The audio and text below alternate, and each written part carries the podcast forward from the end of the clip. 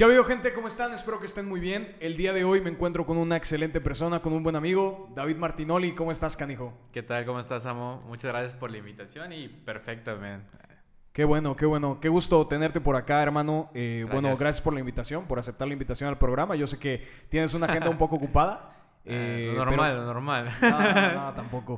Eh, pero qué bueno, me da mucho gusto que estés por aquí. Muy bien, David, me gustaría que te presentaras para que la gente que te conoce y sobre todo para la que no te conoce, pues pudieras platicarnos un poco acerca de ti, dónde estudiaste, a qué te dedicas, etc, etc. Claro que sí, Samón. Pues mira, soy David, tengo 25 años. Estudié publicidad y relaciones públicas. En Pégate un poquito al micro, por favor. Sí, estudié publicidad y relaciones públicas en, en, la Universidad de Veracruzana. Actualmente a lo que me dedico es a la filmación y a la fotografía. Todos los films que, que hay y existe, los hago. Tanto bodas como música, musicales, perdón, este, comerciales y fotografía igual. Me encanta todo lo visual. Y bueno, yo me autodenomino, porque bueno, no es mi profesión, pero me autodenomino como creador audiovisual. Creador audiovisual. Exactamente. Ah, muy bien. Oye, qué padre. ¿Y estudiaste? Estudié publicidad. Publicidad. Publicidad de relaciones públicas. Eh, precisamente ahí fue donde nació eh, mi amor por el arte. Este, yo quería irme por algo más comercial, porque pues ya sabes, este, bueno, también estuve, estuvo en mi mente estudiar algo artístico, pero dije, bueno, vamos a estudiar algo más eh, que vaya más a lo comercial, ¿no? Entonces por eso me claro. con la publicidad. Pero estando ahí, curiosamente, me nació más el amor al arte, ¿no? Estando eh, ya en la universidad. Sí, Eres egresado de la Universidad Veracruzana, ¿no? Exactamente. Oye, muy bien. Entonces, ahí fue donde, donde ya nació como completamente tu convicción por, por hacer lo que, lo que haces ahora, ¿no? Exactamente. ¿Y cuándo fue la primera vez que, que te diste cuenta que te gustaba eh, este, bueno, toda esta cuestión de fotografía y video, porque van de la mano. ¿O, son diferentes? O sea, no, ¿cómo, no, los no. ¿cómo los catalogas tú, güey? Fíjate que eh, eh, es algo curioso porque mucha gente hace foto y mucha gente que hace foto no le gusta tanto el video, pero para hacer video tienes que saber hacer foto. Porque, sí, sí, sí, sí, porque para empezar tienes que conocer todos los tipos de encuadres, millones que hay. Tienes que saber manejar la cámara, ¿no? Y una vez que sabes manejar todo eso, ya puedes este, hacer videos, pero para hacer video también tienes que tener una narrativa. Y bueno, mi amor por, el, por todo eso nació en la secundaria, yo creo. Eh, yo, era, yo era el güey que llevaba una cámara a la secundaria, a la prepa. Ajá. Y ahí nos tomamos fotos todos, ¿no? Pero, ¿qué, ¿qué, tipo de cámara? Era unas... ¿Olympus? ¿Qué se llama? Unas... la net, mira, la neta no eh, sé, no eh, conozco ah, absolutamente de cámaras, Ya me acordé. Si te das cuenta, ahorita tuvimos unos pedos infernales con estas cámaras para grabar. Ya, ya me acordé, güey. Era una Cybershot. Cybershot. Ah, sí, sí, sí. Era una Cybershot. Era como de Sony Ericsson, ¿no? Sony Ericsson sacó una línea de Cybershot. Era, era como un celular, era una, o sea, era una cámara de ese tamaño. Y este. La llevaba a la secundaria. Y tomamos fotos así de pendejeando, eh, jugando fútbol. Ajá. Y yo era el, el, chavo que siempre llevaba la cámara. Eso fue en la secundaria. Y en la prepa volví a hacer lo mismo, ¿no? Llevaba la cámara. Para esto, la cámara de mi abuelita. O sea, ni siquiera era mía. ok. era, era de mi abuelita. Y todo, me gustaba tomar muchas fotos. Ya estando en la universidad, eh, ofrecían cursos de fotografía. tuve algunas clases de fotografía y de video. Entonces, ahí fue. Y algo que no he contado es que también eh, en mi salón de la facultad había. Hay dos chicos, o había dos chicos ya, ¿no? Que todavía siguen siendo mis amigos, que ya hacían foto. Entonces, ellos como que me impulsaron a, a que yo también me dedicara a eso, ¿no? Porque dije, me gusta eso creo que ahí es, es, lo que yo necesito hacer, ¿no? Y creo que es lo que más me gusta hacer. Las clases que tenía de eso eran lo que más disfrutaba. Lo que más disfrutas y de lo que ahora vives y trabajas, ¿no? Prácticamente. Oye, eh, por ejemplo, mencionas una cuestión muy, muy importante y sobre todo eh, muchas cosas que no se, no se hablan o no salen a la luz. y Porque sí, o sea, realmente eh, la gente que conoce tu trabajo solamente aprecia el producto final. Exactamente. ¿no? O sea, se aprecia el producto final y a lo mejor estas historias que estás comentando de que llevabas la cámara a la secundaria y de ahí a la prepa y que empezaste a tomar fotografía, pues sí, de forma amateur, eh, pues obviamente te rindió frutos y encontraste tu convicción en esto, ¿no? te tengo una pregunta, ¿qué tan difícil fue al inicio? O sea, ¿Qué tan complicado fue al inicio eh, enfrentarte? O sea, ¿cuándo te diste cuenta tú que pasaste de lo amateur a lo semiprofesional y de ahí ya a lo profesional? Porque obviamente es una transición, es un proceso de transición que llevaste. Exactamente. Pues mira, el, primer obstáculo que tuve fue el, dinero. El dinero creo que fue lo primero porque me ingresé a un curso de fotografía Y este y me prestaron una cámara. Se acabó el curso y pues obviamente ya no tenía la cámara, ¿no? Entonces tenía que tenía que seguir en, eh, practicando. O sea, el secreto de ser un buen fotógrafo es practicar y practicar y practicar. Como todo. Como la disciplina. La disciplina, exactamente. Ya lo platicamos en un podcast de, con Said. Eh, no sé si lo viste. En el capítulo número 2 hablamos sobre la disciplina. O sea, tú puedes tener talento. Hago énfasis por si no lo vieron. Eh, tú puedes tener talento, pero si no eres disciplinado, tarde o temprano la persona que es disciplinada te va a sobrepasar. Entonces, pues sí, tú necesitabas práctica, práctica, práctica. práctica ¿Y qué hiciste? Pues mira, eh, en ese momento tenía 18 años, estaba a punto de cumplir 19 entonces, jode y jode mi mamá a comprarme una. Ajá. O sea, ahorita eso no es un buen consejo, pero mi primera cámara la tuve así. O sea, jodiendo a mi mamá que me comprara una cámara y, y, me la compró, ¿no? Oye, ¿y no te dijo algo así como de, ¿para qué la quieres? La vas a dejar ahí arrumbada. No, pues Mi, mi, O sí, sí sabía o y sí tenía conocimiento de... Sí, sí se desgustó un poco porque pues era algo caro. Pero pues yo le vendí la idea de que era para mi carrera. O sea, le dije, no, pues... Señora, si está viendo esto, ya lo sabe. ya pues, lo sabe. Mamá, este, perdón. Pero bueno, ya lo sabe, ya lo sabe. sí, ya le contaste esa anécdota. Ya, ya le conté, le dije. Y, y, ella no dice nada porque actualmente es a lo que me dedico. Y, y, ve los resultados. Exactamente. Ahí aplica la de que mis papás me apoyaron para, para ser lo que soy, ¿no? Sí, claro. Y definitivamente, o sea, lo tuyo fue una inversión. No fue un gasto. Fue completamente para, para, para dedicarte pues a algo que te apasiona que a lo mejor al principio era un hobby, pero eventualmente con tu trabajo, con tu dedicación y sobre todo con tu disciplina, pues se convirtió en tu profesión. Exactamente. Y el segundo obstáculo que tuve ya al tener la cámara, pues era este, que soy una persona un poco nerviosa, eh, penosa. O bueno, ahorita ya soy mucho menos, ¿no? Pero en ese momento era muy penoso y nervioso. Entonces, ¿cómo practico? Bueno, puedo tomar fotos a la naturaleza, puedo hacer video de esto, del otro. Pero yo quería escalar un poquito más y quería hacerlo con personas. En, en, primera instancia, pues no tenía un portafolio como para enseñar. Entonces, algunas fotos que tomé, algunos cursos así. Entonces era la decisión de, bueno, le voy a hablar a esta chica, le voy a hablar a este chico que necesito fotos, ¿no? Pero pues era muy nervioso, o sea, sí me costó bastante. Digamos que a, a, pesar de que el fotógrafo es una persona eh, que está detrás, tiene que ser una persona muy viva, tiene que ser una ¿Extrovertida? persona... Extrovertida, exactamente, sí. Sí, sí, introvertidos no sirve. O no, porque necesitas darle indicaciones y motivación a la gente que está posando, ¿no? Eso, no es lo mismo de que yo te, oye, te voy a tomar una foto, oye, este, ¿cómo me veo? No, pues bien. Este. a decir, oye, ¿sabes qué? Te tienes que mover porque te ves muy apagado. Vívela más. Exactamente, siéntete, no. Créetela. ¿no? Y ya sabes, el típico de tienes que hacerlo sonreír, no, oye, ¿quieres sonreír? Este, no, pues no, no sé cómo, ¿no? Ah, bueno, le cuentas un chiste o algo, ¿no? Entonces, este, también, o sea, la persona que se dedica a fotografía tiene que ser, este, pues, extrovertida. Claro. Digo, lo vas agarrando por experiencia, Sí, sí, sí, y el trato con las personas eventualmente te va dando eso. Exactamente. y por ejemplo, me mencionaste que te dedicas a todo tipo de, de, este, de, contenido, o sea, a reproducir todo tipo de contenido, a producir, mejor dicho, todo tipo de contenido. Pero, ¿cuál es tu favorito? No sé, eh, musicales, eh, no sé, comerciales, ¿Bodas? ¿Has grabado bodas, güey? Sí, he grabado bodas, pero fíjate que eso ¿Qué tan difícil es, güey? A mí, fíjate, digo, eh, como, como dato curioso, a mí también me gusta la... O sea, me gusta tomar fotografías. Yo no sé, aclaro, yo no sé tomar fotografías ni nada. No tengo ni siquiera noción ni conceptos técnicos de la fotografía.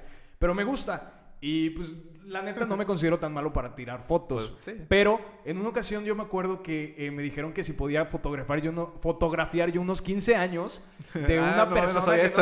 y, yo no, y yo no sabía, o sea, yo no tenía ni idea, solamente tenía una cámara acabamos de adquirir una cámara y me dijeron, pues con tu cámara. Y yo así como de, o sea, no es, no es algo tan sencillo, ¿no? O sea, no es nada más así de enchilame una y ya iban a salir las fotos. Pues no, obviamente no. Se requiere un proceso de preparación y sobre todo conocimientos técnicos como los que tú mencionas, ¿no? Exactamente. Entonces por eso te digo, este, ¿tú has documentado alguna, alguna boda o...? Sí, fíjate que sí lo he hecho. No es mi preferido. Pero. Eh, es que si la riegas, si la riegas y agarras en un mal momento a los novios, ¿no has visto un meme de unas personas que dicen. Eh, dice. Eh, estamos en tus mejores eventos, las mejores fotografías para tu momento especial y salen dos güeyes así, o sea, el güey sale primeramente como todo visco y la morra bien feliz y el papá también sale ya como todo briago y todo breco. Y fíjate que es complicado tomar fotos en eventos porque, digamos, en una sesión de fotos tienes controladas las cosas. Si tienes una mala foto la vuelves a hacer. Pero en, algo que tiene que ser así súper rápido, pues si ya fallaste en el tiro del anillo, no sé, pues ya fallaste, o sea, esa foto ya no existe, ¿no? Sí he hecho bodas, fíjate que no me, no me late tanto, pero como tengo aquí grabado algo que me dijo mi mamá, eh, todo es un medio para llegar a un fin. Claro. Y las bodas lo que han, han, hecho conmigo es que me han, este, bueno, es una de las cosas que más, o de las cosas que se puede cobrar más en, en la industria fotográfica. Fotográfica y de, producción audiovisual. Ajá, entonces muchas personas eh, lo ocupan como trampolín para obtener equipos. Eso es lo que yo he hecho. Sí, las has aplicado entonces. Sí, que, está bien, es un buen que, la Que necesito esto. O sea, una boda, una bodita, una boda. Una bodita, ¿no? Que el, año, que el, año, pasado estuvo pelado por, por, la pandemia y ahorita también, ¿me imagino? Sí, sí, definitivamente. Pero sí me ayudó, o sea... Oye, si no es indiscreción y aquí en, frente al programa, eh, ¿cuánto es lo mínimo y lo máximo que se puede cobrar por, por un evento así? O sea, por ejemplo, para una boda, ¿cuáles son los paquetes? Digamos, el estándar y el más caro. Pues yo creo que, o sea, por donde vivimos y toda esta onda, eh, mínimo yo, creo que unos 10 mil pesos. Mínimo. Mínimo, sí. Por todo el equipo que se usa. ¿Y qué incluye, por ejemplo? Ah, pues del dron, la cámara, estabilizador, ah, estas luces. Sí, sí, sí. No las ven. bueno, las luces que nos están iluminando. Este. Y por supuesto el personal, o sea... El staff. Nunca, bueno, hay gente que lo hace, yo nunca he grabado una boda solo, porque es tanto lo que hay que cubrir que pues se necesitan más personas, mínimo dos. Sí, de igual manera en, en proyectos musicales. Exactamente, y, y en me gusta más lo musical. Mira, mi preferido es lo travel. ¿Lo que, perdón? Lo travel, lo viajero. Ah, ok, lo Todo lo que tenga que ver con viajes, eh, ya sea para hoteles, para este, cosas turísticas, pero también uno se tiene que adaptar. Claro, el año, pasado, el año pasado estuvo peladísimo para todo eso. Sí. Entonces, eh, yo, yo dije a mí mismo, bueno, bueno, en el 2019 yo decidí que ya me iba a dedicar a puro travel. Llega 2020 y me dice, ¿sabes qué? Porque este, pues la pandemia mm, pues mató la industria prácticamente, ahorita está resurgiendo. Entonces, este, dije, bueno, voy a hacer otras cosas. Uno se tiene que adaptar al, al medio, si no muere. Adaptate a la situación, muta o muere. Exactamente, exactamente. Y a mí siempre me ha gustado lo musical, me ha gustado lo comercial, me ha gustado todo este este tipo de industria. Entonces yo decidí, eh, actualmente algo que me encanta hacer es los videos musicales, que también tiene su narrativa.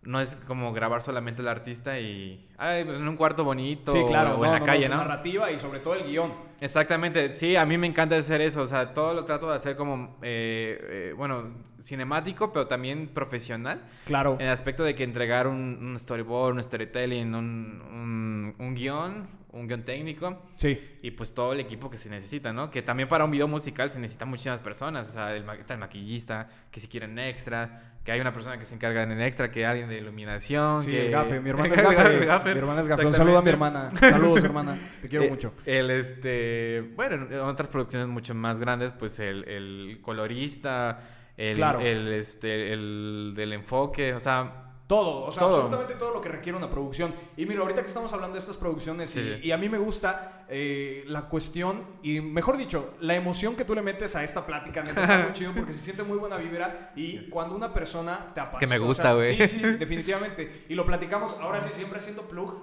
en, en este, en, en, pues en los videos que hemos grabado, siempre haciendo plug del capítulo anterior, pues evidentemente considero yo que, que sí es importante mencionar eso, ¿no? O sea, lo, lo, la cuestión apasionante. Cuando tú le metes pasión a algo, es, es increíble, ¿no?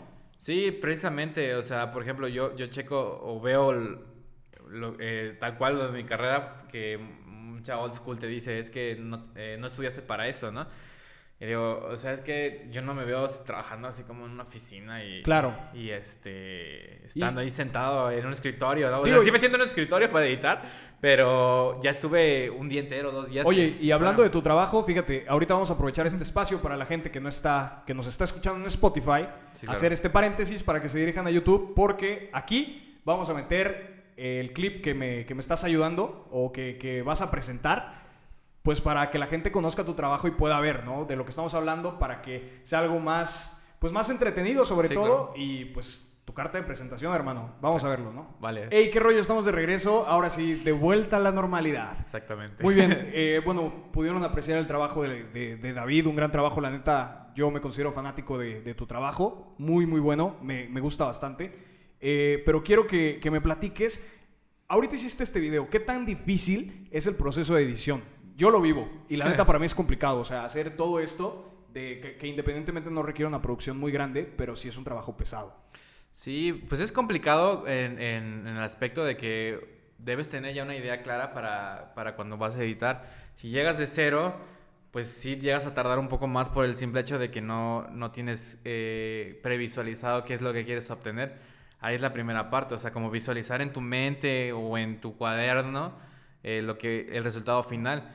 Y ahora ya cuando estás centrado, pues qué es lo que necesitas, ¿no? Si necesitas meterle muchos efectos, si necesitas meterle color, si necesitas meterle luz, este, perdón, este, música. Claro. Eh, todo eso, pues lleva su proceso, ¿no? Claro. Y, y en lo personal, en sí es complicado, es desgastante un poco, o sea, yo ya tengo que utilizar lentes por el hecho de que pues estoy ante una pantalla varias horas, pero pues es fructífero, ¿no? Porque al final es, es lo que me gusta. Y, claro. Y, ver una pieza audiovisual hecha por mí, no, sabes cómo me, no sabes cómo me mueve, o sea, ver el producto final, ya el resultado, después de tanto pues de, tantas cosas que suceden en el set, ¿no? Y que a lo mejor de repente te enojas y etc. O de repente hay fallas técnicas, que otra vez volvimos a tener fallas técnicas. Entonces, si se me fue el avión o de repente hay unos clips que no salen, una disculpa. Seguimos trabajando en eso para mejorar. Y David, te tengo una pregunta. bueno, otra pregunta, otra pregunta más. Eh, quiero saber y quiero que me digas, ¿qué tan difícil es vivir de esto? O sea, Fíjate ¿cómo te va a ti realmente? La verdad me va bien. Eh, es eh, cuando le pegas, le pegas. Sí, cuando te pegas el home run. Eh, sí, te va bien. Obviamente hay que mantenerse. Claro. El, artista, hablo de músicos, hablo de, de pintores, de del arte en general. En arte en general, no es para huevones. Sí. O sea, si quieres vivir del arte, tienes que ponerte tienes a crear. que ponerte a crear y ser activo. Si eres, ahora sí, si eres huevón, pues la neta, pues ahora sí, sin sonar grosero, pero no, no es para ti. Sí, definitivamente. Y sobre todo la cuestión que tú mencionas, eso de ser constante, constante, constante. Y también la gente que nos está escuchando y, pues quiere aprender, a, quiere aprender o hacer algo con respecto a esto, que, que, es pues un poco de lo que yo hago, que es un podcast, que David es productor audiovisual, si te dedicas a la música o cualquier otra cosa que tú hagas, tienes que entender que no siempre tus proyectos van a ser perfectos. Exactamente. va a haber proyectos a lo mejor que, te van a disgustar o que no van a tener el alcance que tú realmente esperabas, pero no tienes que desanimarte, sino seguir trabajando y agarrar eso de motivación para crear, crear, crear y eventualmente cada vez tus proyectos van a ser mejores, ¿no? O van a estar mejor estructurados. Exactamente, o sea, uno tiene errores y pues esos son los en la próxima producción los, Así es. O sea, de ahí, bueno, esto, me pasó aquí, entonces en este ya no me tiene que pasar. Por supuesto. Seguramente en esta a lo mejor me pasa otra cosa. Y en el siguiente tienes que mejorar. Sí, completamente, David. Oye, eh, ¿qué consejo o cuál sería, por ejemplo, el equipo mínimo que le aconsejarías a una persona que quiere empezar a hacer grabaciones audiovisuales? E, equipo mínimo, así, lo que necesita para empezar. Y también que los invites, pues sí, o sea, o sea, ya si vieron el trabajo y si estuvieron presentes en YouTube viendo el clip, si no, vayan a verlo. Pues, David, ¿qué es, qué, qué es lo necesario para iniciar? Que lo pues, importante es iniciar. Muchas veces lo importante es comenzar. Eh, yo creo que lo primero es tener referencias visuales, que vea películas, que vea videos de YouTube. O sea, de, las personas como que les, les guste, como, ah, este, este güey me gusta lo que sube, ¿no? Segundo, si, tiene una cámara, adelante, grabar con esa cámara. que le explote. ajá, si no tiene cámara o no puede pedir prestada alguna, celular. Sí. Celular, sea la calidad que sea, el chiste es tener algo visual y decir, ah, bueno, esto yo lo hice, pero, o sea, no me alcanza para esto, pero tengo... Sacar tengo esta idea de hacer algo, ¿no? Que a lo mejor lo haces en el día uno, pero en el día 100 ya puedes comprar una cámara y volver a hacer lo que ya hiciste en el día uno. Claro. O sea, es ser constante y otra, pedir ayuda. Fíjate que es algo que, que mucha gente no, no, no logra hacer o por pena o porque dice, ay, ¿qué me van a decir? háblale a las personas que admiras. O sea, no digo que le hables a un director de cine súper famoso, porque a lo mejor ni te, no, te va a contestar. Sí, pero, ten la humildad, ¿no? o sea, ten la humildad de pedir ayuda. Exactamente, alguien cercano. Y que las personas que escuchan esto y que le solicitan ayuda, pues no sean tan gachos y que de verdad apoyen la causa, porque algún día estuvieron en esa posición. Totalmente, o sea, a mí algo que me mueve mucho neta es ayudar a las personas. Digo, no soy el mejor productor tal vez. No es Robin Hood tal vez. no soy, pero pues a, mí me ayudaron muchas personas. Entonces, si yo puedo ayudar a alguien, digo, nada más con contestándole un mensaje de, oye, graba así, graba así. Claro. Pues que no me quita nada de tiempo, ¿no? Y así muchas personas tienen que hacer. O sea, pues todos, al final todo se vuelve como una, como una escuela, ¿no? Claro, ese es el mensaje que, que esperemos que quede claro, que siempre es bueno ayudar y las veces que podamos ayudar y, estar en apoyo constante y comunicación, pues hay que hacerlo, ¿no? No hay que eh, quitarle la mano a alguien que te le está pidiendo. David, qué chingón. Muchísimas gracias por, por este tiempo por, por tomarte el tiempo, por venir y por compartirnos tu proyecto. No, pues gracias a ti por, por invitarme, por considerarme. No, no, no. Y pues la neta, yo también te, auguro mucho éxito. Muchas gracias. Si sigues haciendo esto, pues qué chido. Gracias, gracias. De igual manera, digo, si tú conoces a alguien que, que, que interesa estar por aquí, pues con todo gusto. Claro que sí, hermano. ¿Sale? Que estés chido. Gracias. Estamos viéndonos. Cuídate. Orly, bye. Nos despedimos como si estuviéramos en una llamada telefónica y no sé por qué, güey. Pero estuvo muy chistoso, estuvo muy chistoso. Muy gracioso. Pero de verdad, a toda la gente que nos está viendo, muchas gracias por ver un nuevo episodio de Híbrido. Espero que les haya gustado, que sea de su agrado. Cualquier duda les voy a dejar las redes sociales de David aquí abajo. Gracias nuevamente. Síganos en Spotify, escúchenlo en Spotify, suscríbanse en YouTube, píquenle ahí al me gusta. Si no te gusta ni modo, pues también habrá programas que no te gusten. Pero muchas gracias. Saludos a todos, que estén chido. Bye.